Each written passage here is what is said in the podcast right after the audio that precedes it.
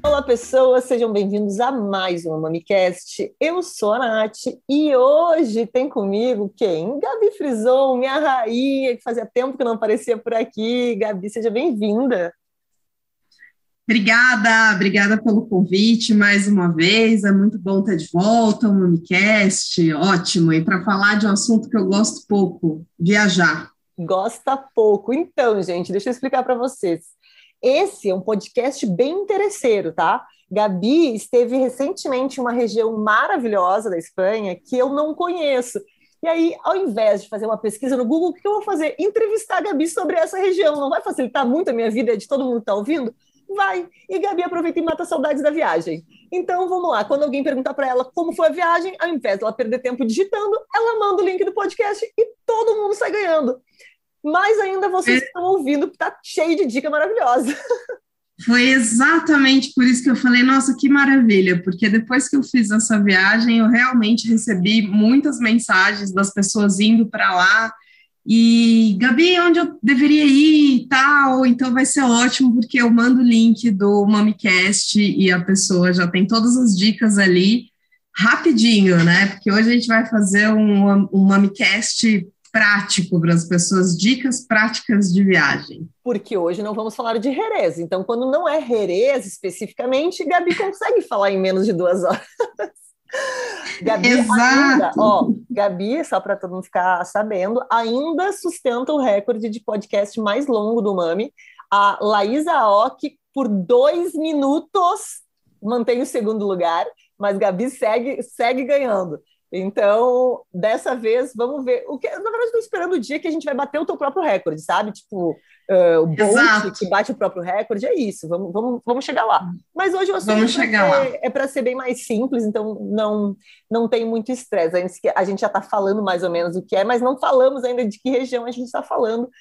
Vamos conversar hoje sobre a Andaluzia e o que fazer, o que comer, o que ver e o que beber nesse lugar maravilhoso que eu não conheço ainda, infelizmente, mas que Gabi, além de ser a rainha de Jerez, né, esteve lá recentemente, então vai contar um pouquinho para a gente sobre essa viagem. Gabi, primeiro localiza o pessoal aí, onde fica Andaluzia?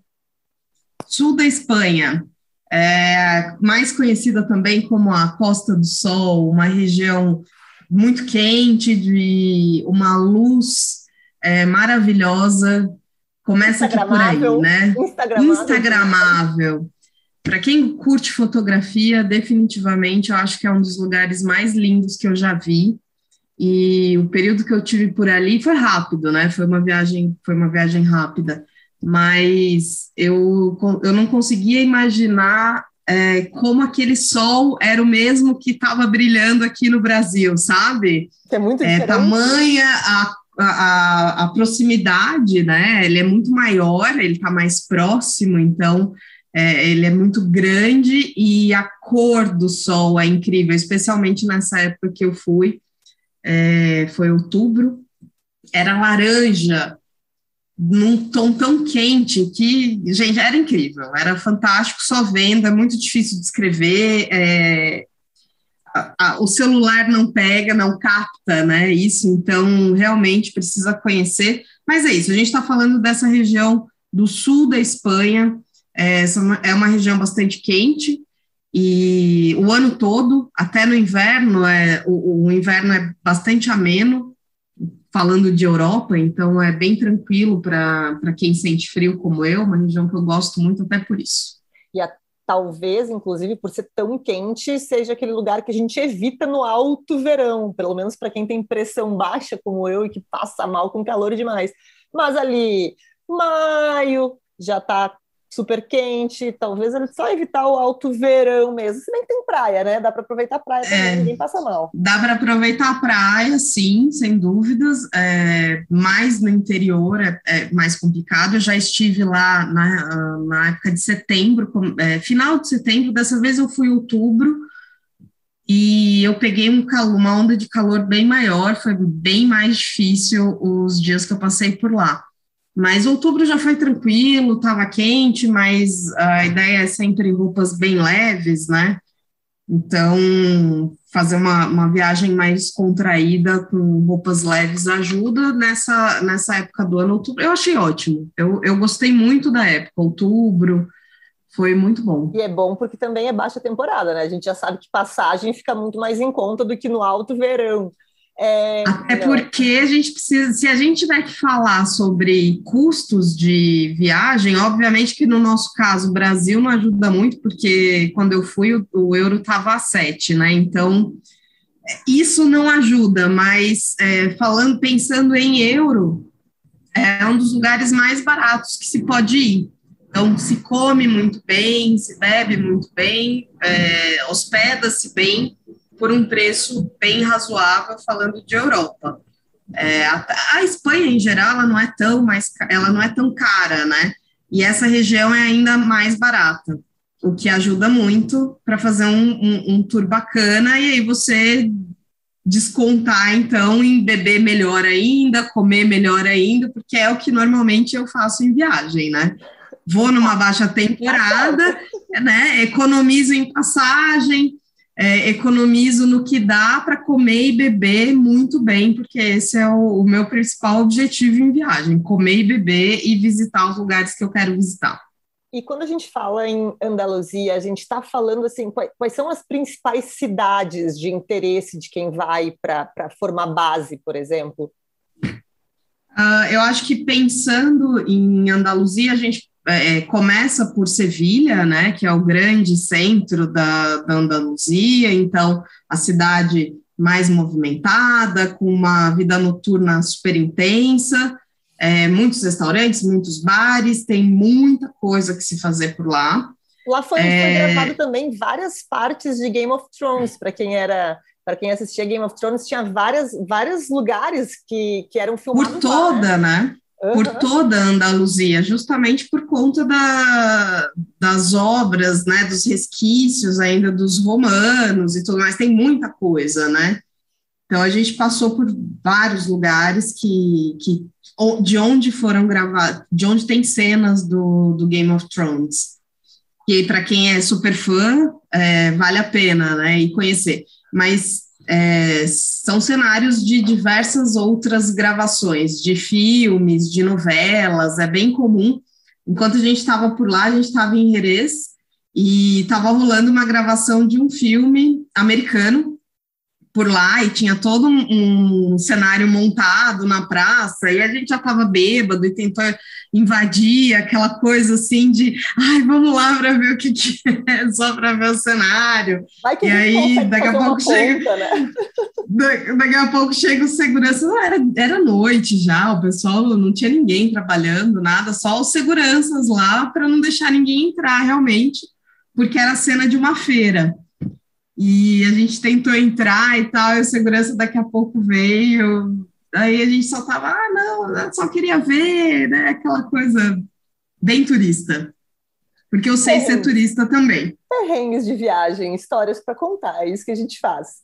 Bom, Sevilha, então, já é um super, uma super cidade com vários pontos muito legais, muito de interesse e uma vida mais agitada, né? O que... É, então, eu acho que é a chegada, né? Porque você vai chegar na Espanha ou por Madrid ou por Barcelona, e aí você quer ir até... Ou então você pode vir de Portugal. Na primeira vez que eu fui, eu cheguei via Portugal de carro, também passando por Sevilha. Então, Sevilha vai ser o, o, o entroncamento, não, não tem muito como você ir para Andaluzia sem passar por Sevilha, ou, enfim, eu não deixaria de passar por Sevilha, mesmo que, que desse, eu não deixaria. Então, é, quando eu fui de carro via Portugal, nós descemos até o Algarve, e do Algarve atravessa para a Espanha ali, você dá bem na altura de Sevilha. Fácil, muito fácil. Dessa vez eu fui via Barcelona, de Barcelona um voo direto para Sevilha, um voo curtinho, super tranquilo.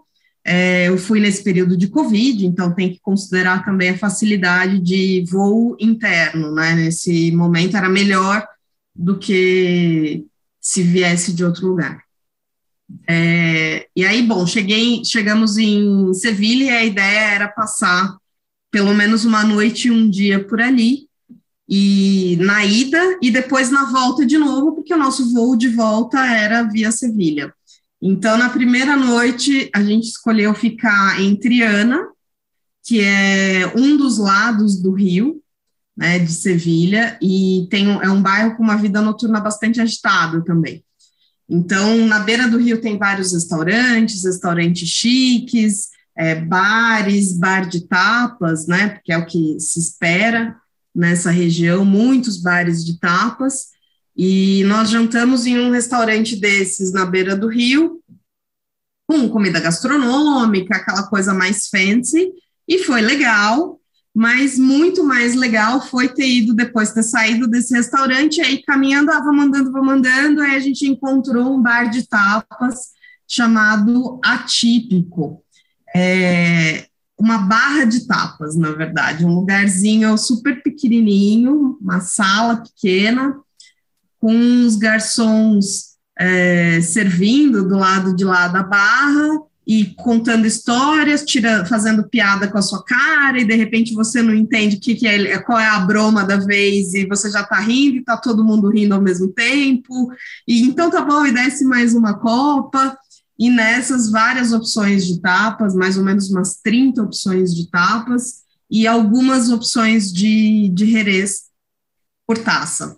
E, e foi bem bacana, então, essa, essa passada depois nesse nessa barra de tapas até foi mais legal do que o restaurante fancy e caro que eu não me lembro o nome, porque não vale a pena indicar. Vale então, a vale a pena. Mas não, vale a pena vale, indicar. Né? Mas o, o bairro, bairro vale. O bairro Vale é muito legal fazer esse passeio, muito bem. A gente chegou lá final de tarde, né? Então a gente pegou o, o pôr do sol, que também é que é um momento, né? É, dessa região, é muito lindo o pôr do sol lá. Então a gente pegou o pôr do sol na beira do rio, caminhando atrás de algum lugar, não tinha um lugar específico para ir jantar naquela noite, mas a gente saiu à procura. E acabamos depois conhecendo esse essa barra de tapas que foi muito legal. Em termos de hospedagem, durante toda a viagem a gente ficou, a gente fez é, locação de Airbnb. Então Algum, em alguns casos eram pousadas, em outros eram hotéis, em outros eram casas. Então teve uma variedade disso. E ali em Triana a gente ficou em uma pousada. É, o, que tá, o que é muito comum nessas pousadas é que não tenha recepção, né? Então é tudo eletrônico e tal, aquela coisa é, online, né? Você faz check-in online, te passa uma senha, chega lá e coloca a senha no, no aparelhinho ali na, na, recepção, na porta, abre a porta, enfim, eu, eu, detesto, né? Vamos só fazer um parênteses aqui, eu detesto esse tipo de sistema. Eu que venho da hotelaria. É tipo porteiro é, eletrônico de prédio, sabe? Cara, eu fico tensa, né? Eu não sei se vai dar certo, você tá, sabe, é diferente, é um outro país, e se der errado, e eu vou ficar na rua, e se eu não conseguir abrir a porta, não tem com quem falar. É, então, se eu errar três vezes a senha, bloqueia aqui no cartão. Já, sabe, se você fica sem o telefone, se acaba a bateria, você não consegue falar. Todas as possibilidades de coisa que pode dar merda, eu né, já vou pensando em tudo isso e eu fiquei um pouco, eu fiquei bem estressada. Acho que esse foi o meu ponto de, da viagem, que eu voltei e falei: esquece esse tipo de, de hospedagem não dá para ser, tem que ser um negócio que tem porteiro, não eu quero chegar lá. não tenho mais idade para essa coisa, é, não tenho emocional para isso. Quem tem, fica a dica também de fazer tá tudo certo. Mas o legal Aí, muito bem, acho, né? o, só, só, um parênteses, é, uhum. quando, quando, eu vou escolher hospedagem em, em alguma região, assim, de uma cidade que eu não conheço, eu tento priorizar sempre regiões que sejam é, se houver centro histórico, centro histórico, qualquer lugar onde se ande muito a pé. Porque se eu quero fazer visitas durante o dia para lugares mais longe, beleza, pega o metrô, pega o Uber, pega o que for. Agora, de noite, que é aquela hora que a gente quer comer, encher a cara, voltar caminhando para fazer aquela digestão gigantesca. Eu gosto de caminhar, eu gosto de ter coisas perto, assim. Então, eu, esse tipo de coisa, falou, ah, é o bairro onde tem a vida noturna, tem restaurante. É, geralmente são os lugares que eu escolho, eu priorizo. Às vezes ficar num lugar um pouco mais em conta para ficar numa localização melhor. é, do que ficar toda hora tendo que pegar transporte para fazer tudo. Porque eu gosto muito de andar a pé, principalmente depois de comer. Eu gosto sempre de voltar para casa a pé.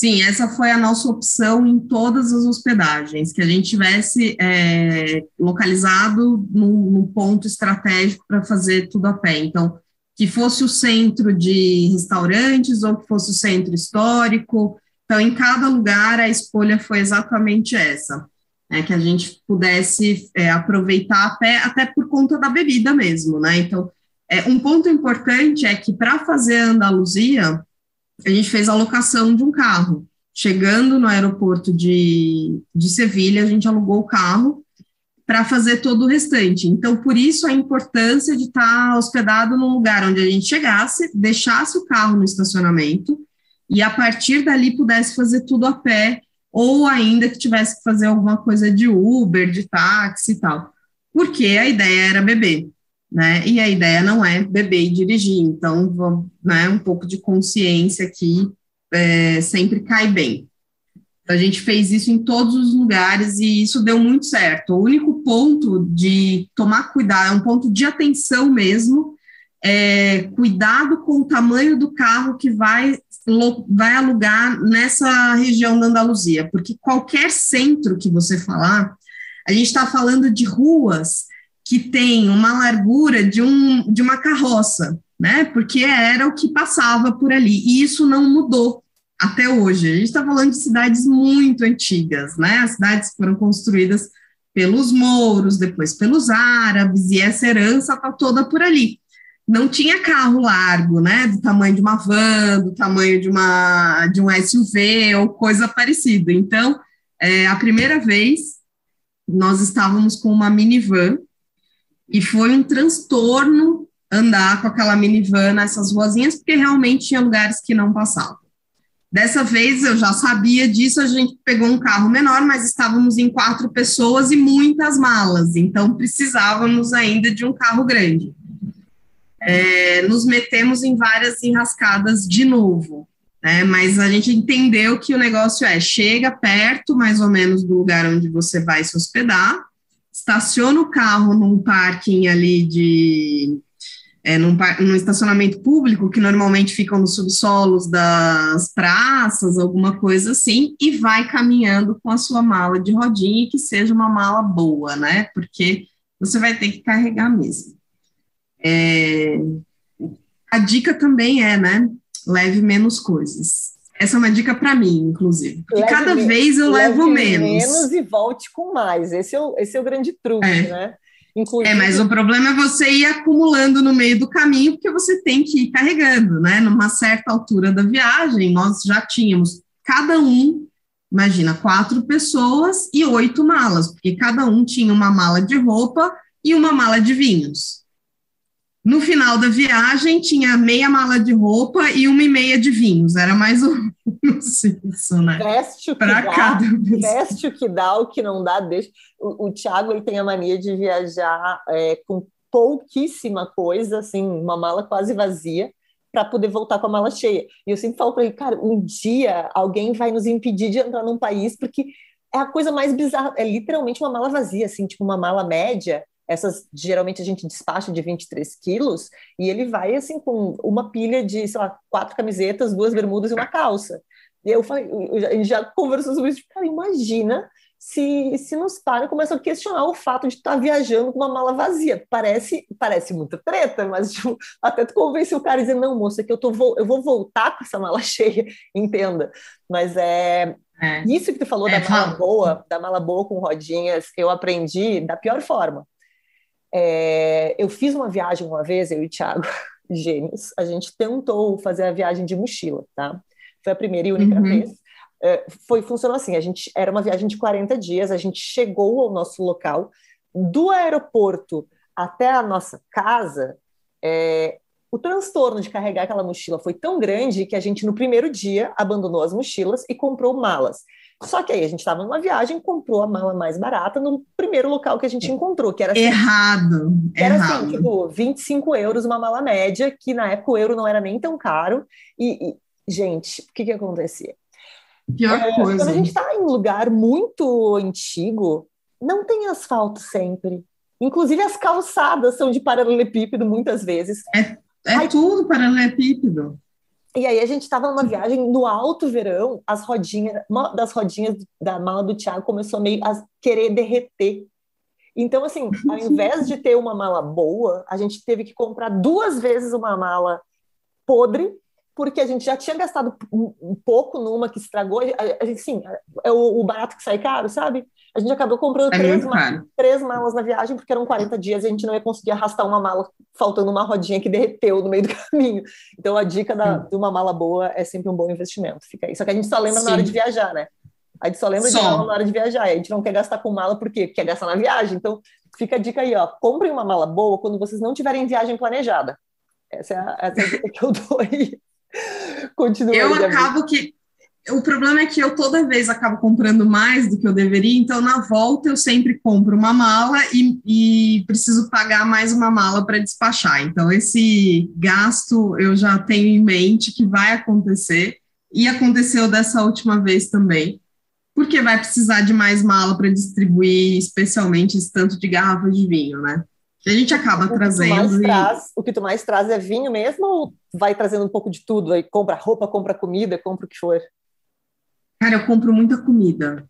Eu compro muita comida, mais do que roupa, que depende muito do que é o objetivo. Nessa viagem eu comprei roupa porque eu comprei os looks de Jerez, né? Eu queria muita roupa jerezana, então eu, eu comprei lá. Mas, em geral, eu compro comida e compro vinho. São os dois itens que eu, que eu compro. Eu gosto muito de ir aos supermercados. Eu amo também. É, onde eu vou. Então, eu gasto um tempo sempre para ir em supermercado, em loja, em empório, alguma coisa assim, e comprar comidas. Né? Sabe, então, sabe sempre eu... veio. Dessa vez veio muito enlatado, porque eu sou muito fã da ideia do enlatado das conservas. Eu gosto muito da ideia de conservas. Eu acho que tem a ver um pouco com a, com a nossa origem também, né? Minha avó fazia muito. Minhas avós, eu acho que no Rio Grande do Sul é muito comum, era pelo menos, não sei se ainda continuam fazendo, mas sempre foi muito comum ter conserva de tudo quanto era tipo de coisa em casa. Então eu cresci com essa ideia de achar muito legal as conservas e os enlatados. E a Espanha tem muita coisa de enlatados, né, de frutos do mar e, e tudo mais, até para fazer os, uh, até para fazer as tapas. E aí eu comprei bastante coisa de enlatados, veio veio veio vinagre, veio, bom, veio de tudo além dos vinhos, né? Então, sim, esse é um parênteses importante, boas malas. Boas e malas. com o tamanho do carro. Bom, a gente tem que ir, tem que ir grifando, né? Vamos grifando aqui o que é importante. Boas malas, pouca coisa para ir, porque você vai querer trazer muita coisa de volta, mesmo que você diga, não, vamos controlar. Tem coisas que não adianta, você vai bater o olho numa coisa, sabe, que nunca mais vai achar no Brasil, vai querer trazer, vai querer trazer um, um presentinho para cada um, de presentinho em presentinho, já foi uma mala de mão aí. Então, boa mala, vá com pouca coisa, carro pequeno para poder andar nas ruas e lembre-se de que ele não é um deslocamento interno, é só entre cidades, esqueça o carro nas cidades. Temos aqui algumas dicas.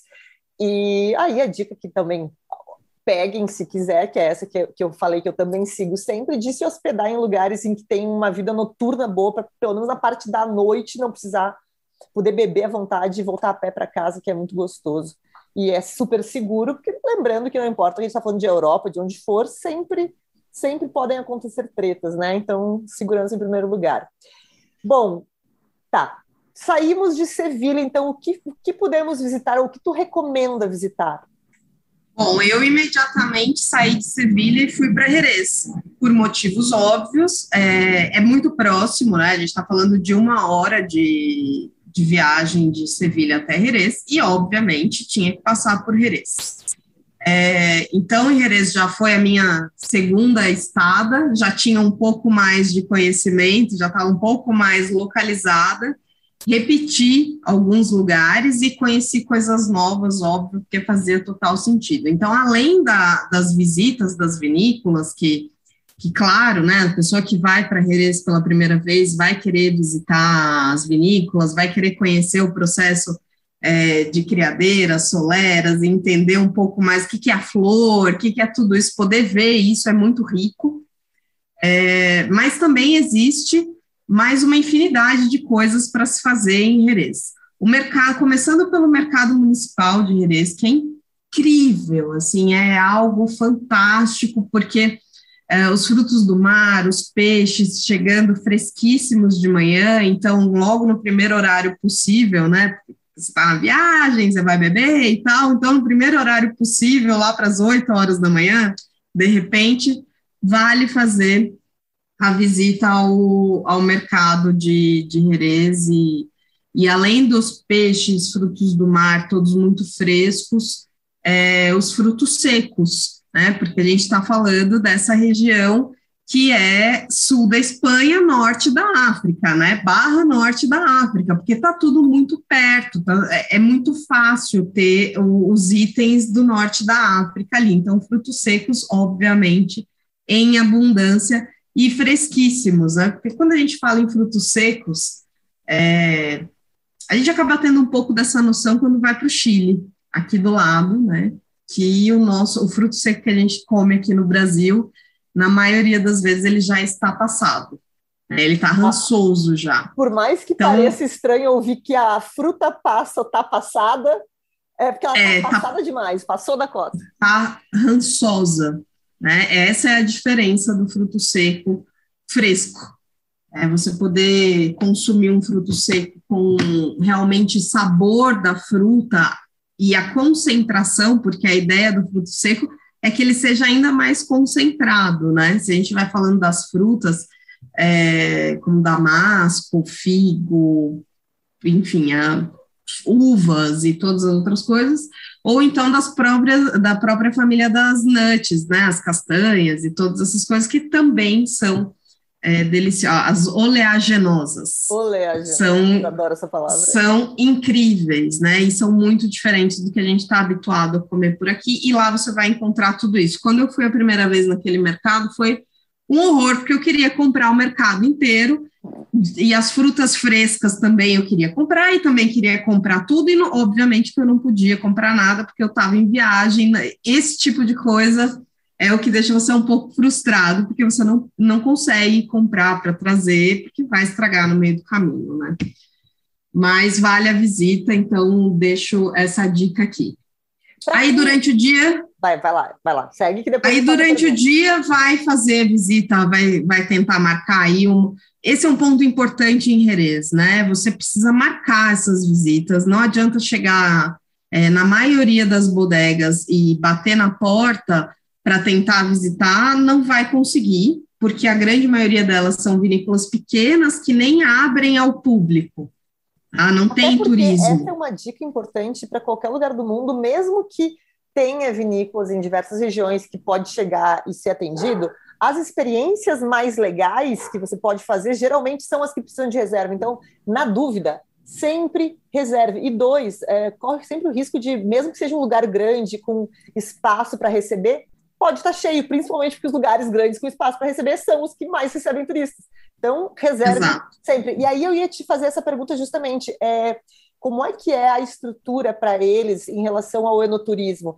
Tem algum tipo de, de estrutura ou a maioria é mais uma coisa, mesmo que reserve, é uma coisa muito mais caseira? Assim, como é que funciona? A maioria é uma coisa muito mais caseira, mas é óbvio que você tem as grandes com uma estrutura incrível, como, por exemplo, a Tio Pepe, que, que já foi, a, assim, nesse momento com pandemia e tal, claro que não é, ninguém é, mas até antes da pandemia era a vinícola que mais recebia turistas no mundo. Mentira, no mundo. sério? No mundo, mais de 2 milhões de turistas por ano. Sabe o que é o pior? É, é incrível. O pior é saber que recebe maior número de turistas do mundo e que eu nunca fui. Isso que é o pior. Pois é. Pois é, eu já fui duas vezes. Tá, foi então, vale. já fui por mais alguém, né? Mas essa é uma que você consegue é, agendar, comprar o ticket. Eu, eu, não sei exatamente como que funciona, tá? Mas ó, todo mundo pode se informar aí. Com certeza no site da, da Tio Pep tem informações. Ponto importante, abre parênteses para falar de Tio Pep, precisa conhecer o hotel da Tio Pepe. Eu tive a honra de ser, acho que dos primeiros brasileiros, porque a gente chegou lá, a tinta estava fresquíssima ainda. É, foi um hotel que foi inaugurado na pandemia, e eu acho que nós fomos realmente os primeiros brasileiros a, a estarem hospedados lá. E é um hotel que fica dentro da vinícola. Na verdade, a área onde foi restaurada para a construção desse hotel era a casa dos funcionários. Importante dizer que o Antônio Flores nasceu nesta casa, porque ele nasceu dentro da Tio Pepe, que é o, o enólogo-chefe da, da Tio Pepe, e hoje quem está assumindo é a filha dele. E ele nasceu lá porque era o pai dele, o enólogo-chefe. E agora então, a filha, tem, é, e agora a filha. Exato, já é a terceira geração de enólogos. E eles não são da família da, do, dos proprietários, não são da família Gonçalves Bias. Entretanto, é, essa coisa dos enólogos de Jerez, existe essa, essa hereditariedade é, e a entrega do cargo para a próxima geração entre a família dos enólogos que, que, não tem nada a ver, na grande maioria das vezes, com a família dos proprietários.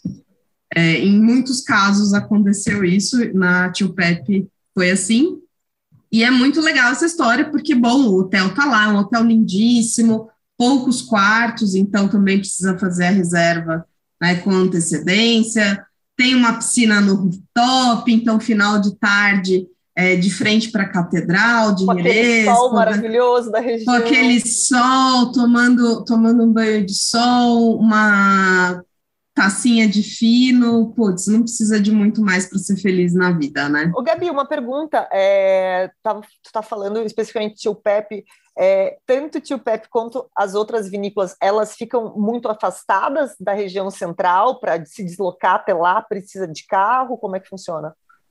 Não, a, a, muitas delas têm os despachos, né, os escritórios por ali, pela, pelo centro de Jerez, é, e algumas têm as plantas mais, as, mais afastadas. É, Tio Pepe você vai caminhando, a Sanches Romati, que é a, a bodega que nós importamos, é, também fica no centro, mas essa precisa marcar. Quem tiver interesse é, a gente pode tentar fazer. Eles não têm um enoturismo ativo, mas está é, tá bem no centro. A Belecave ah, dá um jeito. se você é, quiser, fale com a Belecave que ela tenta fazer um. É, a gente tenta, a gente tenta fazer um meio de campo sempre, tá? Isso é fato, porque é óbvio que é total nosso interesse que as pessoas conheçam, né, a Sanches Romati. Porque e é eles ficam muito caramba, né? felizes. Né? E eles ficam muito felizes porque os brasileiros, porque o interesse sobre Jerez no Brasil está crescendo muito, então sempre quando eu converso com o, com o gerente que nos atende, é, eles estão sempre muito animados com o Brasil, né? Acho que esse é um ponto importante. Isso não só Sanches Romati, o pessoal da Tio Pepe, eu sempre fui muito bem recebida lá é, pela Silvia, o Antônio, que cuida do Brasil, são sempre muito queridos com, no, com os brasileiros, seja profissionais ou não, porque é, eles olham para o Brasil e eles entendem que o Brasil tem potencial, né, de crescer com o consumo de Jerez. Então, é óbvio que é interesse de todo mundo poder mostrar isso. Mas ali no centro de Jerez também tem a El Maestro Sierra, que abria para venda direta lá do galãozinho. Com as últimas mudanças de Jerez, eu não sei honestamente como que está isso agora, tá? mas fica bem no centro. É, Caetano Del Pino também está na frente da El Maestro Sierra, mas também está, assim, portas fechadas. Então, por isso que eu falo, tem que ligar, tem que tentar agendar alguma coisa, visita ou degustação com eles. E Senão vai conseguir degustar tudo isso nos bares, é, né? Nos bares, quem, restaurantes, tabancos. Quem vai para lá só de passagem, vai ficar mais tempo em outro lugar, pode aproveitar nos bares da cidade, provavelmente consegue provar basicamente quase tudo que tem por lá, né? É, é tranquilo? Você vai conseguir provar os básicos. Entendi. Aí, em alguns lugares você vai conseguir provar os especiais. Não são todos os bares que tem. É bem comum que os bares sejam patrocinados por alguma bodega. Então, naquele bar, você vai ter especificamente os hereses da bodega X. No outro bar, você vai ter os hereses da bodega Y. É, não é incomum, isso é bem comum. É, é, tipo a cerveja no Brasil, que você tem um, um, um bar que é é, que é de uma bandeira, outro bar de outra bandeira, lá é assim também, só que tá, a gente está falando de Jerez, isso é, é muito bom, né? É, porque afinal de contas também não é nada de ruim ter que fazer um tour entre bar, né? De bar em bar, assim, ah, vou parar aqui tomar um golinho de Exato. E isso é tudo muito perto Mas o também. que vai mas o que vai acontecer é isso, você vai acabar ficando meio que na linha dos básicos nos bares e restaurantes mais simples e talvez em algum outro mais específico encontrar os mais evoluídos, né? Tentar provar algumas coisas é, com mais tempo de solera, de criadeiras soleras, etc. Mas é, aí eu indico a loja para comprar, né? A loja que é a loja do Miguel, que é a loja que eu frequento sempre que eu estou por ali, né? E eu quem vou é e me acabo. Pessoal, quem, como é, quem é o, o Miguel? Miguel, acha, Miguel? O Miguel é o dono da loja chamado Licor, Licores Corredeira. É, fica bem no centro de Jerez. E é lá que eu vou para comprar minhas garrafinhas de, de Jerez e voltar completamente é, entulhada de garrafas para o Brasil. Mas eu chego lá e falo, Miguel, muito bem, que que eu preciso provar, eu quero provar é, um vinho típico. Foi lá, foi o Miguel que me indicou o Sanches Romate a primeira vez, e aí eu degustei o vinho aqui. No Brasil já contei essa história milhões de vezes, né? Vou contar mais um. E aí eu degustei o vinho aqui no Brasil, e a partir daí a gente começou a importar o vinho. Aí desta vez eu fui para lá e contei para ele que a gente estava importando os vinhos da Sanches Romate para o Brasil, que estava indo super bem, tal, tal, tal. Ele ficou super feliz, porque ele é uma das pessoas que divulga Jerez, né? Ele tem uma loja e, obviamente, que atende milhares de turistas também. E o objetivo dele é ir apresentando. Então, ele faz uma curadoria incrível, uma loja que te deixa completamente alucinado, você não sabe para que lado você olha, mas ele te ajuda nessa descoberta de novas coisas e tudo mais. É uma experiência incrível, é uma, uma experiência dentro da experiência, sabe? Que é muito bom também.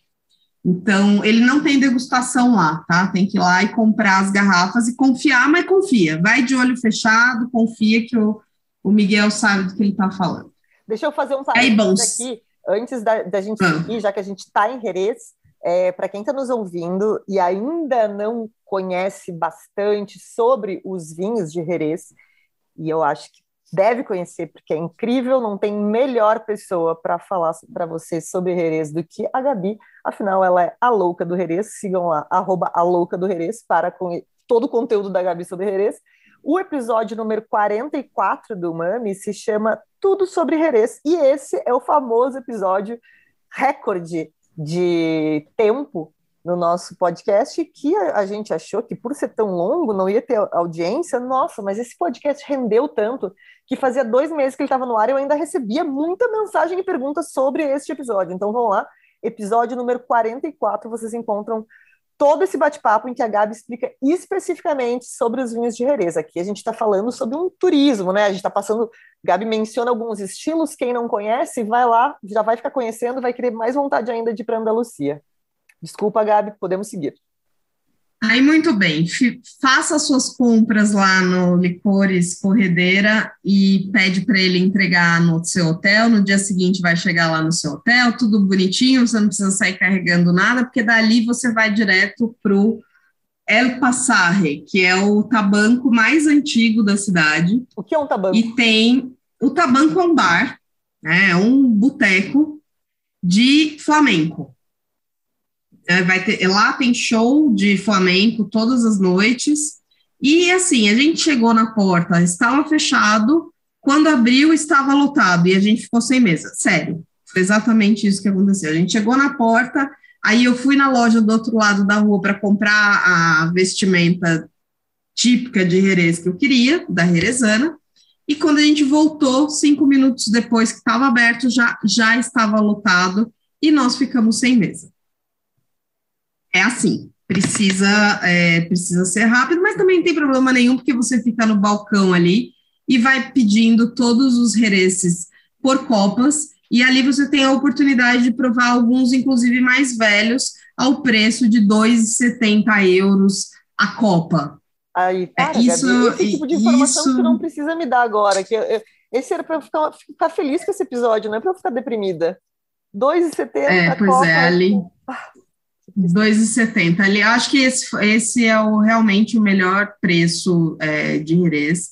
Ali você vai beber todos da El Maestro Serra, porque quem patrocina a casa, a bandeira é da El Maestro ali. E além de ser um show incrível, você pode ficar no balcão, o atendimento é ótimo. Não, eles não são muito simpáticos, mas é, são engraçados da forma deles. Enfim, eu vejo graça até na naquele meio mau humor, assim, sabe? Mas não, não é, é do bar ou é da região? Eu acho que é um pouco da região mesmo. É, é uma certa, é um certo mau humor, sabe? Mas é um mau humor engraçado, porque você está falando sempre de pessoas mais velhas, né? E mais velhas, assim, 60, 70 anos atendendo você. Então, o mau humor de um idoso é, chega a ser engraçado às vezes, né? E eles vão anotando tudo que você vai pedindo e fazendo a soma no próprio balcão, com giz. Né? E aí, de repente, ele vem, soma, apaga, coloca o último valor e aí vai anotando o que você vai pedindo. Daqui a pouco vem, apaga, soma, soma tudo de novo, apaga, coloca o último valor e assim é a sua conta. Assim é a comanda dele sendo arriscada no bar desde sempre e eu duvido muito que em algum momento isso mude. Até porque faz Super divertido, charme, né? Faz, parte. faz parte do charme. Aí a gente saiu dali e foi para foi dar mais uma volta e passou por vários outros tabancos. Tem mais um monte de tabanco, tem mais um monte de bar de tapas. É, esse é onde você realmente come as melhores tapas. Eu não comi ali em Jerez, é, também não fui em tantos, tá? Com certeza tem mais para ser descoberto ainda, mas até agora foi onde eu comi melhor. Qual é o nome Foi por mesmo? ali mesmo. El Passarre. El Passarre. Tablado, vamos, vamos, anotar aí, pessoal. Porque tablado El Passarre. Uh, bom, para comer finamente, né? Eu sei que você tem ouvintes finos que gostam de restaurantes chiques. A gente gosta também, mas é que assim, é de vez Eu também quando, né? gosto. Né? A gente gosta de comer na então, e gosta de comer no estrelado. A gente é eclética. É isso. Então, tenho o La Carbona, que é um duas estrelas Michelin, restaurante La Carbona, que faz menu degustação, menu degustação harmonizado com hereces, tem uma seleção incrível de hereces. Então, como eu disse, não são todos os lugares que você vai ter a oportunidade de degustar é, os hereces mais é, antigos ou diferentes, entretanto, nesses você acaba tendo essas oportunidades. E a comida é excepcional, foi muito boa a experiência que, é, que nós tivemos lá. O que, que é típico de um, um, um, prato, que a gente falou bastante tapa, tapa, tapa, mas assim, um prato típico lá para jantar com herês, o que, que é típico lá?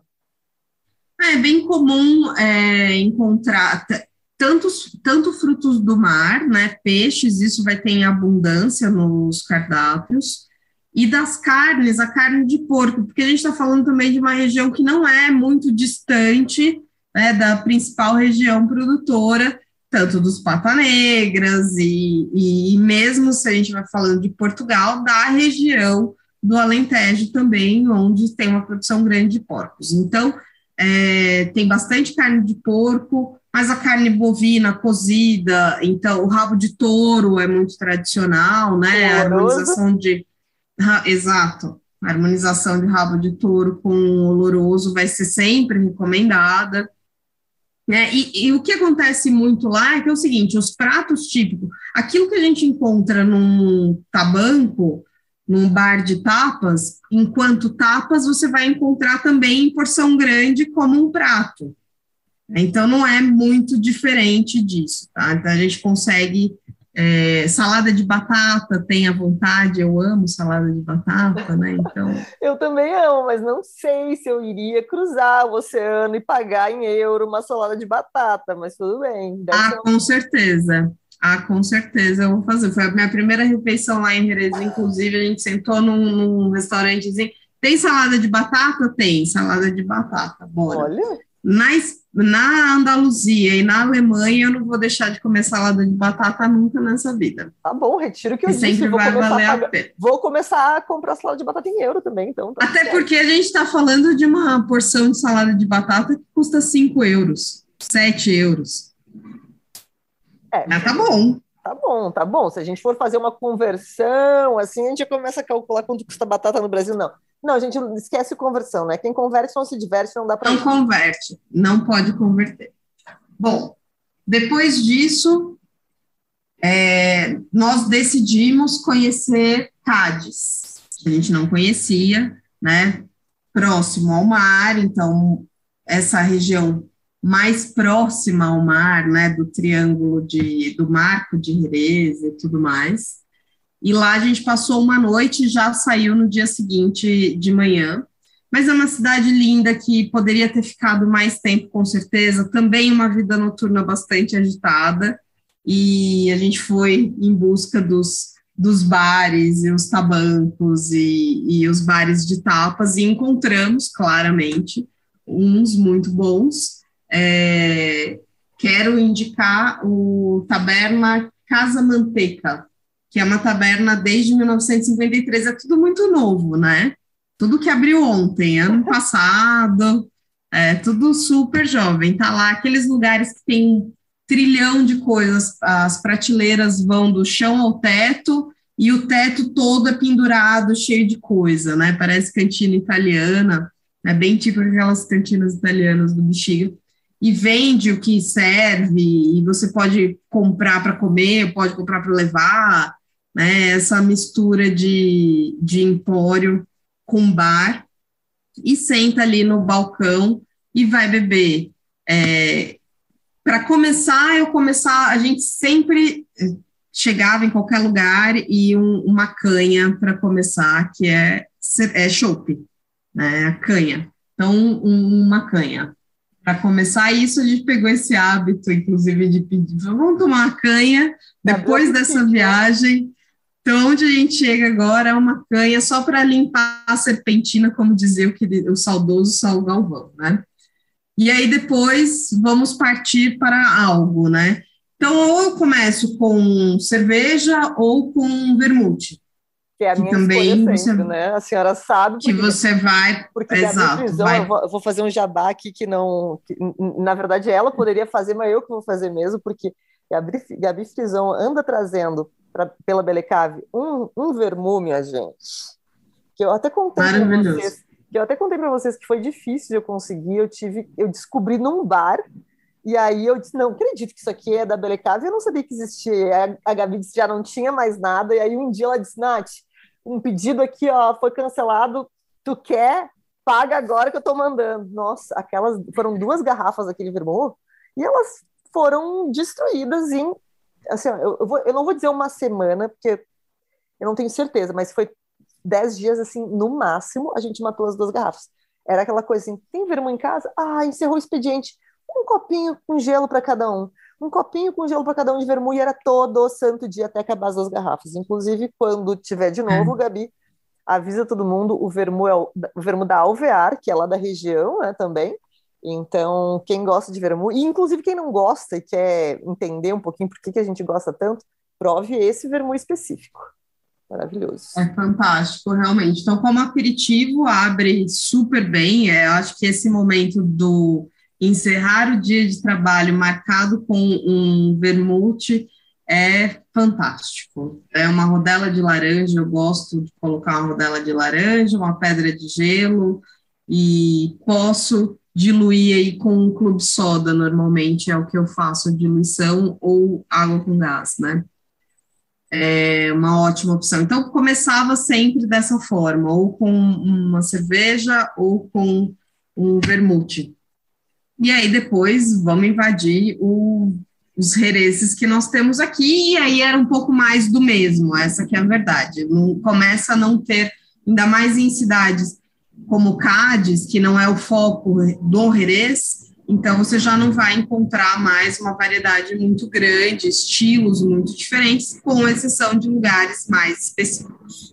Quando eh, quem vai para lá, quando, quando cansar de Jerez, eu sei que para ti isso é até uma afronta que eu tô falando, mas pode ser que a pessoa canse um pouquinho de Jerez. O que, que ela pode tomar de vinho tranquilo da região que é interessante? Hoje tem mais opções de vinhos tranquilos, mas até então é, tem mais opções, vamos lá, tem mais opções surgindo. Não quer, não quer dizer ah, que Então, nesses bares, é, e nesses bares não, não vai ter. Né? O que você encontra muito por lá de vinho tranquilo são vinhos de outras regiões da Espanha. Então, Rioja tem bastante por lá, Ribeira del Duero. Então, você vai encontrar vinhos de outras regiões. Os da própria região, tranquilos, ainda não são comuns de serem encontrados. Então, você vai encontrar lá no Miguel para comprar, mas infelizmente a história da taxa rolha, a gente precisa deixar isso claro, não existe na Europa, né? Você não pode chegar com uma garrafa sua em num lugar e a não ser que a pessoa vá muito com a sua cara e vai te cobrar uma rolha bem interessante, inclusive, ela vai abrir o seu vinho. Mas eu tive alguns nãos, inclusive no hotel onde eu estava hospedada, é, mais adiante dessa viagem, a gente tinha lá algumas garrafas que a gente queria beber, a gente foi beber sentado na calçada, na escadaria da catedral, porque não podia beber no restaurante do hotel que eu estava hospedada. Ah, mas a gente comprou o nosso último dia de viagem, a gente queria beber. Não, infelizmente não pode. Então, esse é um ponto importante também. Não vai adiantar comprar lá para beber, a não ser que você esteja em uma casa. E essa que é a vantagem de, de repente, é, se hospedar em um Airbnb, né? Porque você tem a possibilidade de beber tranquilamente lá na sua casa o, seu, o vinho que você comprou. Mas em hotel, restaurante, não vai rolar, não. Então, é isso. É, depois de Cádiz, aí a gente passou por Honda. Né? O nosso destino final era Granada, mas a gente passou por Honda porque a gente precisava ver aquela ponte, né, que foi inclusive cena do, do Game of Thrones, que é a ponte nova, que é, ela fica sobre o, o rio El Tajo, e Honda é, uma, é um dos pueblos blancos que tem nessa região. Então, quando você vai andando nas estradas da Andaluzia, você vai vendo pequenos pueblos, povos brancos, né? Porque são todas as casas brancas. Isso é muito, muito bonito. É, passando na estrada, e Honda é um desses pueblos blancos, é, só que é o mais famoso de todos eles. Então, é forrado de turista. A gente estava lá lotado de turista em torno daquela ponte, porque todo mundo queria conhecer a ponte, queria ver, realmente é impressionante de lindo. É muito lindo. E aí, enquanto o Júlio resolveu descer, o Júlio, meu namorado, resolveu descer para ver a ponte lá de baixo e tirar fotos lá de baixo, isso a gente está falando de 700, 800 metros para baixo, tá? Vai à vontade eu, Cássia e Dani sentamos num bar bem na beira dessa ponte. Então, da janela do bar, a gente conseguia ver a ponte e a gente ficou ali comendo, bebendo, tapeando, e se chama Despacho de Vinos, que vale a pena conhecer também. Tem uma ótima vista. É, tem uma vista incrível e se come super bem também tapas, né? Então, pequenas porções, e vai beliscando, e ali a gente pôde beber alguns hereces diferentes. Foi legal, eles tinham uma seleção boa de hereces, e a gente pôde degustar várias coisas é, que não são comuns de encontrar em, em bares. É, até ele voltar, deu tempo da gente beber bastante, viu? Ele comeu um pouquinho, bebeu um pouco com a gente, falou: Bom, agora eu vou descer lá para fazer as fotos lá de baixo. E foi, passou mais de uma hora até ele voltar. E morto. aí a gente estava lá morto, coitado. Arrependido. A gente estava lá bebendo, comer. Não, arrependido não, porque é realmente ele falou, cara, foi uma das coisas mais lindas que eu já vi na vida. É, ficou realmente impressionado com a beleza daquilo, e não só a beleza, a magnitude, né? Porque é muito grande. Olhando de cima, já dá para ver que é realmente algo é, monumental, mas de baixo deve ter sido realmente uma experiência incrível. Então, as fotos dele ficaram fantásticas lá de baixo. E essa é a ponte que passa no, em um dos episódios lá do Game of e, Thrones. E, e, aí fica a dica, quem quiser descer para ver a magnitude da, da ponte, desça antes de beber, né? Porque descer depois de beber se torna um pouco perigoso e cansativo e pode ser que não, é. não chegue lá embaixo. É, ou depois não consiga voltar, né? Exato. Que é o, é o risco. Para descer todo santo ajuda, né? O duro é subir depois. Exato. E pode ser que você chegue lá embaixo também não caminhando, né? Rolando, pode ser.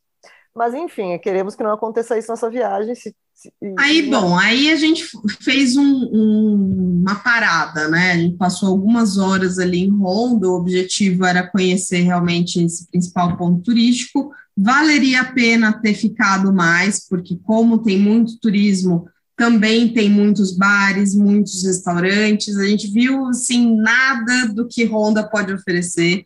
Depois eu fui pesquisar até mais sobre Honda e, e falei quero voltar para a Honda e quero ficar lá hospedada. E tem uma né, coisa, pelo menos uma coisa que um pouco mais. Que é, que é uma dica legal de dar que lugares como esse que tu acabou de mencionar, que tem um turismo muito fervoroso, geralmente são lugares em que esse turismo diminui um pouco durante a noite, né? Porque muita gente vai de passagem. Então, se hospedar Sim. num lugar desses é muito gostoso para poder. É, é, que nem o pessoal falar. Ah, é, Veneza, né? Veneza é um lugar que é legal de se hospedar, porque durante a noite não tem aquela horda de gente que tem durante o dia. Então, imagino que esses lugares que a galera faz de passagem são alguns dos melhores para se hospedar, porque a noite é mais tranquila, tudo mais bonitinho de se ver.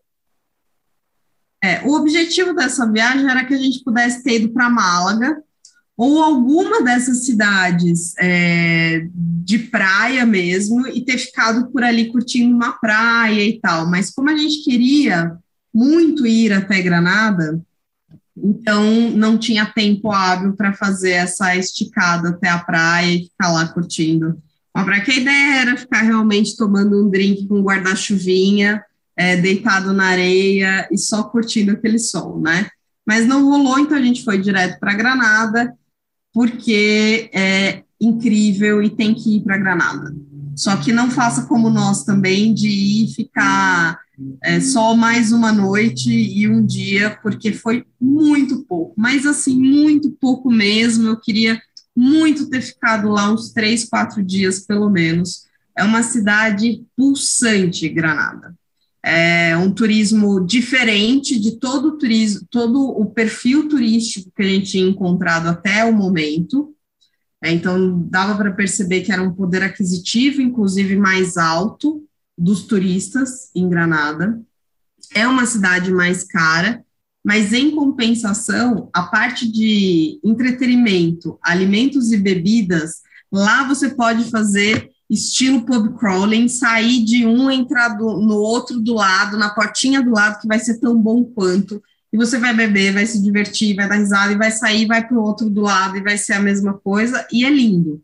E tem de tudo, né? Durante o dia tem feira é, de artigos, é, quase como se você tivesse. Eu nunca fui para o Marrocos, mas eu tive muita sensação de estar naquele mercado de fez é que eu já vi em, em diversos, em diversos é, imagens, né? Mas nunca estive lá. Eu tive muito essa sensação. Então, durante o dia, é aqueles perto, mercados né, vendendo é muito perto. É, aqueles mercados vendendo ouro, inshallah, muito ouro, muito ouro. E depois, é, à noite, aquela vida pulsante, né? De bares e restaurantes e tal. Muito legal, muito legal. E claro, Alhambra, né? Alhambra, que é o destino turístico de Granada, que tem que ir, tem que fazer. Ponto. Vai e faça, nem me, pergunto, nem me pergunte por quê. Granada foi o último destino antes de vocês voltarem a Sevilha, foi isso? Exatamente, a gente foi até Granada e depois aí direto, aí foi quando eu vi o pôr do sol mais lindo da minha vida, foi essa volta de Granada para Sevilha, que o sol estava de frente, né? Na estrada, o sol de frente foi realmente fantástico, foi fenomenal. Uh, tá, uma pergunta. Quantas noites no total tu ficou nessa viagem? Nessa foram, foram oito noites. Quantas noites tu acha que se tu tivesse tempo hábil e dinheiro e o que fosse a necessidade para ficar mais tempo, qual, quanto tempo tu acha que para fazer esse mesmo roteiro que tu fez seria o ideal assim? Para ficar tu falou ah Granada colocaria um pouquinho mais Honda teria passado uma noite. Quanto tempo tu diria que seria bacana para fazer esse roteiro eu acho que com 15 dias, é, com 15 noites disponíveis, isso fora a noite da, a noite da ida e a noite da volta, né? E eu acabei ficando, foram oito noites que a gente precisa contar que foram três ou três noites em Barcelona. Né? Então, eu tive três noites em Barcelona, porque era uma, é, duas logo depois que eu cheguei, e uma antes de voltar para o Brasil.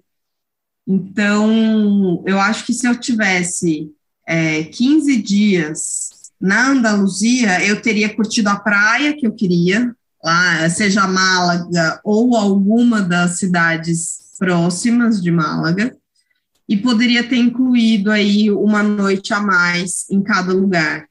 É, isso teria sido, eu acho que teria teria feito muita diferença para sentir um pouco mais do lugar, porque eu gosto de poder sentir, né? Essa coisa de viajar e você ver muito pouco de cada lugar me deixa com uma sensação de que, tem que voltar logo. quase como se eu não tivesse conhecido.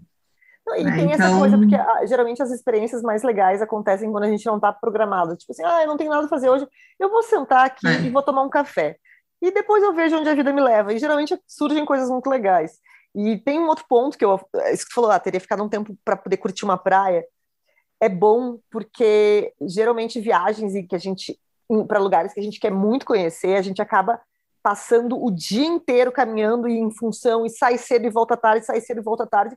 E quando a gente volta de férias, a gente está mais cansado. Você precisa de férias. Né? Férias das férias. Eu sempre digo que meu sonho é poder ter férias das férias. Então eu sempre e assim, ó, quando eu falo uh, para e aqui viagens locais, assim, às vezes até agora, no ano novo, a gente foi para o interior de São Paulo, eu sempre volto no sábado, para pelo menos ter um para arrumar as minhas coisas no sábado e domingo não fazer nada, porque eu me canso em qualquer viagem, seja no, no caminho, Sim. seja caminhando lá. Mas então, é cansativo, é né? É um estresse. Imagina que viajar nesse momento, você viajou também, né? Nesse momento de pandemia, o estresse multiplica exponencialmente, né?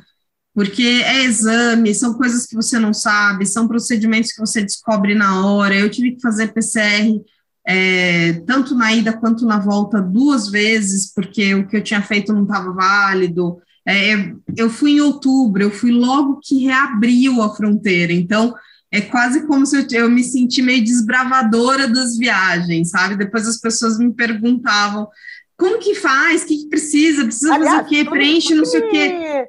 Foi tu que me disse que eu tinha Nossa. feito PCR errado, que eu ia, que eu não ia é. entrar. E aí eu fui eu no dia da minha viagem correndo tentar achar um laboratório que fizesse o exame certo, que eu tinha feito tudo errado. Não sabia que tinha que preencher aquele formulário.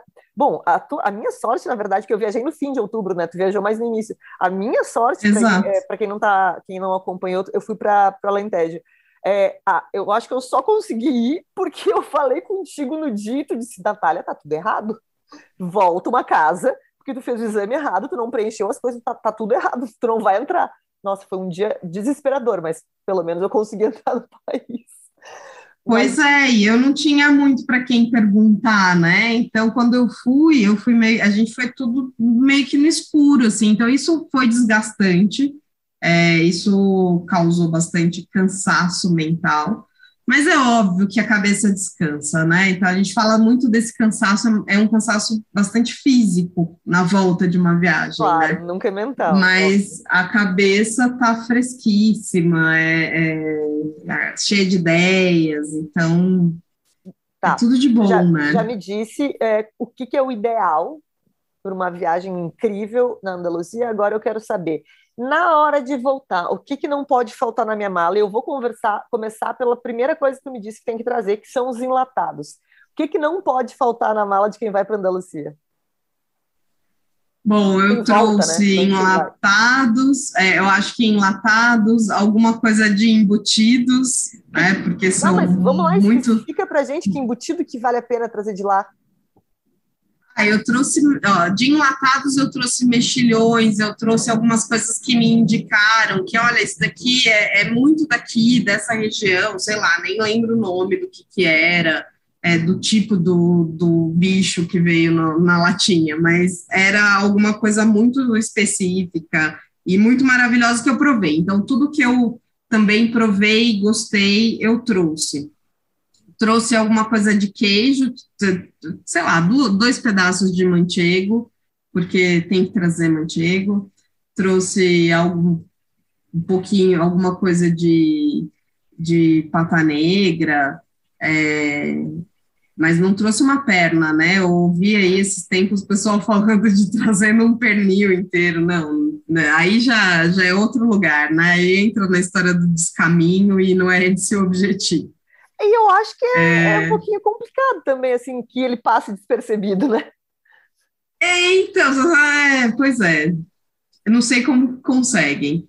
O vinho, óbvio, né? Vai trazer vinho, vai encontrando e vai trazendo, vai encontrando. E eu sou muito o que eu sou o tipo de, de viajante que quer trazer aquilo que de forma nenhuma eu vou encontrar aqui. É por isso que eu, eu sou totalmente contra a história do descaminho, né? Eu não, não vou para uma viagem para comprar coisas que eu encontraria aqui, não importa se lá é mais barato do que aqui. Não é esse o meu objetivo quando eu estou fazendo uma mala, né? Quando eu estou comprando coisas. Eu quero comprar coisas que eu realmente não encontro aqui. Então, os vinhos vão ser vinhos indicados, que ninguém nunca nem viu, porque o meu objetivo é abrir e depois falar: esse vinho aqui eu trouxe é, e é uma coisa que a gente não vai encontrar aqui. E quem sabe se um dia vai encontrar. É, dos alimentos de lá eu trouxe vinagre de Jerez, claro, né? Porque é tão difícil de achar por aqui e trouxe um desconhecido também. Uh, que mais? Roupas, uh, roupas, de... roupas, ah, a Venência, né? A Venência. A Venência a Venência eu trouxe. A Venência, para quem não sabe, é um equipamento que se utiliza na. Eu poderia, se a gente tivesse é, falando em vídeo, eu mostraria para vocês, mas não, não temos vídeo. Ô, Gabi, mas é um equipamento que se utiliza, né? Sabe o que a gente pode fazer? Se tu tiver fotos dessas coisas mais legais da viagem, quando eu for divulgar o card, é, é legal que a gente está combinando uma coisa aqui, enquanto as pessoas que estão nos ouvindo nesse momento já isso já aconteceu, já devem ter visto essas fotos. Mas vou pedir ao vivo aqui, não precisa nem cortar. Manda umas fotos dessas coisas legais da viagem, que eu faço um carrossel com o card do podcast e essas fotos das coisas, e eu, eu, eu, nomeio onde é cada coisa, isso aqui é Venência, etc. Da tua viagem mesmo, se não for não. trabalho demais, que aí, aí o pessoal já consegue ter Boa. uma noção do que, que vale. Tu trouxe a Venência nessa então, viagem? Então, a Venência, eu trouxe... É, a Venência, na verdade, um amigo me trouxe bem antes que eu fosse a primeira vez. Então, eu não tive o problema de trazer a Venência, porque ela é comprida, né? Então, as pessoas têm dificuldade de trazer a Venência na mala. Mas foi um amigo que havia trazido para mim antes. Dessa vez, eu trouxe mini Venências para como souvenir para dar de presente. Ah, não recebi. É, é, acho que essa que estava sobrando aqui em casa, acho que era a sua. Olha, olha, nunca. pegando ao vivo aqui, galera, para ela não ter escapatória. Ué, não recebi a minha, curioso. É, eu trouxe, aí eu trouxe as roupas da Herezana, chapéu, vim com chapéu, cheguei no Brasil com chapéu na cabeça, porque você querer trazer chapéu de outro país, você vai ter que carregar o chapéu por onde você for, ele vai ficar pendurado em você mesmo, porque é o jeito de carregar. É, leques, óbvio. Aliás, o leque, a dica é comprar na chegada, porque você vai usar bastante o leque. Não se preocupe que você vai usar bastante o leque mas trouxe também. Uh, que mais? Uh, e bom, que for encontrando, né, pelo caminho que for curtindo, vai comprando. Tem muita coisa bonita, né? Tem muita coisa linda para quem para quem gosta de encharpes, é, lenços, essas coisas. Tem muito. Em, de novo, por conta dessa influência árabe, né? Também. Então tem tem muito disso.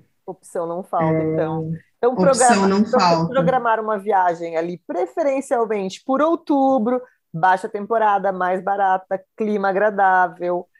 tentar reservar ali umas duas semanas só para Andaluzia. A gente sabe que a vontade de viajar é grande, a gente fica querendo visitar todos os lugares no menor tempo possível, mas depois a gente se arrepende amargamente, porque a gente se sente obrigado a voltar para o lugar que a gente passou por lá e não viu quase nada. Então, tentem ficar mais tempo. A Gabi já conhecia a região, então não tem problema. Apesar de ela dizer que queria ter ficado mais, já não era a primeira vez que ela estava lá.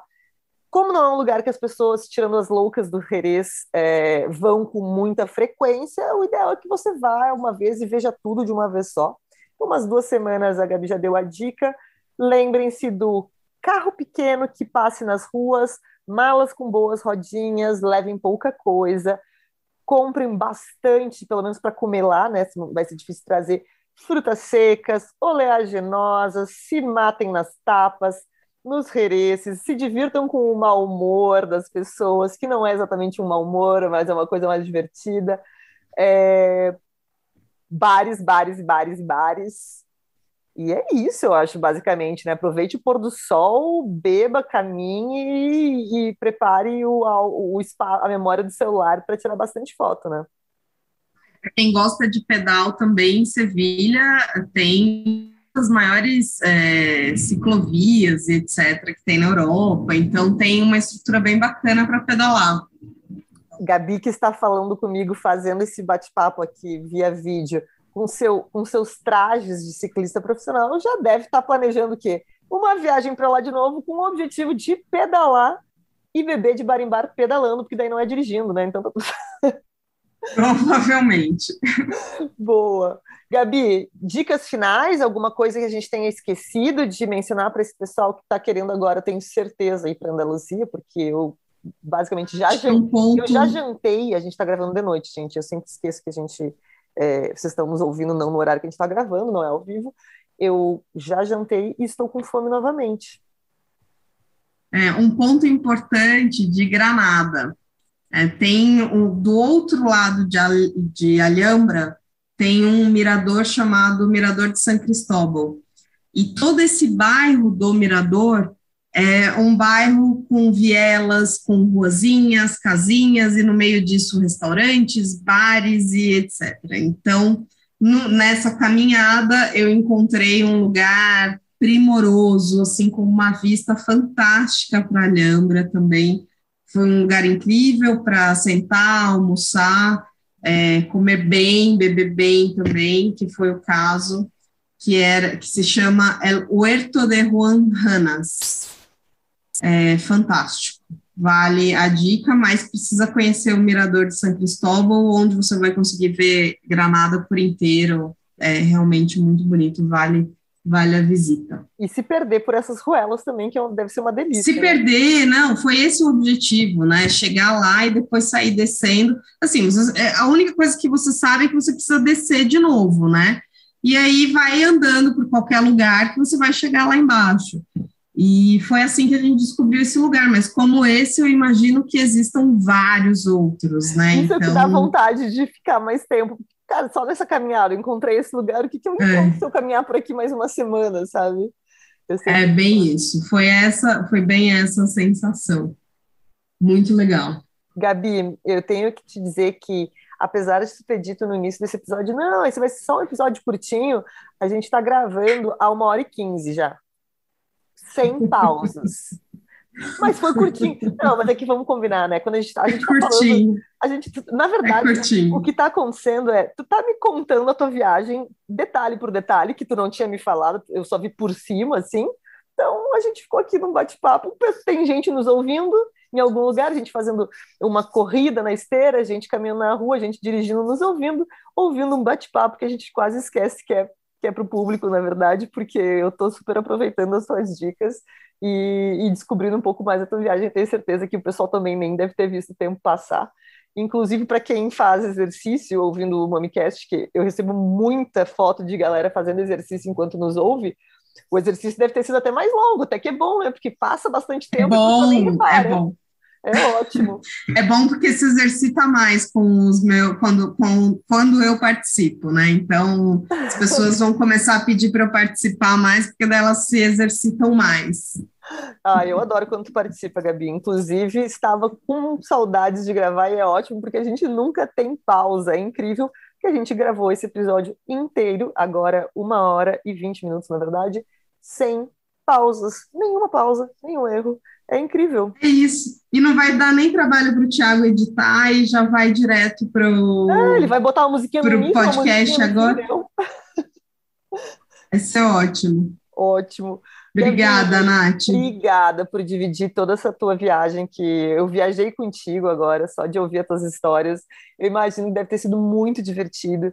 É uma região que é pouco visitada quando a gente fala em Brasil, né? As pessoas, é, pelo menos não. Até Sevilha as pessoas conhecem um pouco mais, talvez, mas não vão quase nunca até Jerez, não. É, porque tem muito, é, tem muita ligação com esse estilo de vinho, mas tem muito mais coisa para fazer do que só beber vinho, apesar de eu achar que essa é uma coisa muito importante de se fazer. Tem muito mais coisa. Então, Sim. Então, mesmo quem, quem não é do mundo do vinho, ou quem gosta muito de viagens de vinho, mas tem um parceiro, uma parceira que não é tão fã, dá para fazer essa viagem, dá para curtir muita coisa turística sem precisar estar tá toda hora em vinícola, né? Afinal, todo mundo gosta de ir para um bar, todo mundo gosta de comer uma tapinha e tomar um, um traguinho na rua.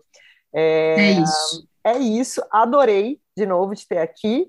Espero que todo mundo que está nos ouvindo tenha gostado e anotado as dicas. Gabi não vai passar essas dicas por escrito, nem eu. Você sabe que eu sou super preguiçosa para fazer isso. Então, vocês, eu devia ter avisado lá no início para o pessoal anotar, né? Não avisei. Agora vocês já sabem. É, da próxima vez vocês ouvem um podcast com um papelzinho do lado anotando, que daí vocês pegam todas as dicas direitinho, ou então é só voltar e ouvir de novo, tá tudo certo.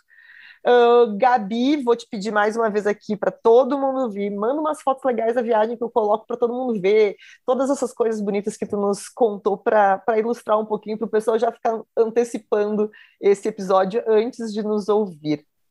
É isso, gente. Nos vemos. Ah, calma, antes de eu me despedir, não esqueça de seguir Gabi Frison né, no Instagram, arroba Gabi Frison com Z e a Louca do Jerez no Instagram, os dois perfis da Gabi. É, quem ficou interessado em algum é, em provar Jerez e nunca provou, eu já indiquei o episódio número 44, em que a Gabi explica todos os estilos, conta uma história, uma baita de uma aula, assim, uma aula incrível mesmo de Jerez. E o Santos Romate, que a Gabi indicou aqui, inclusive disse que quem tiver interesse em visitar, ela pode fazer esse meio de campo, né? Porque eles não recebem normalmente.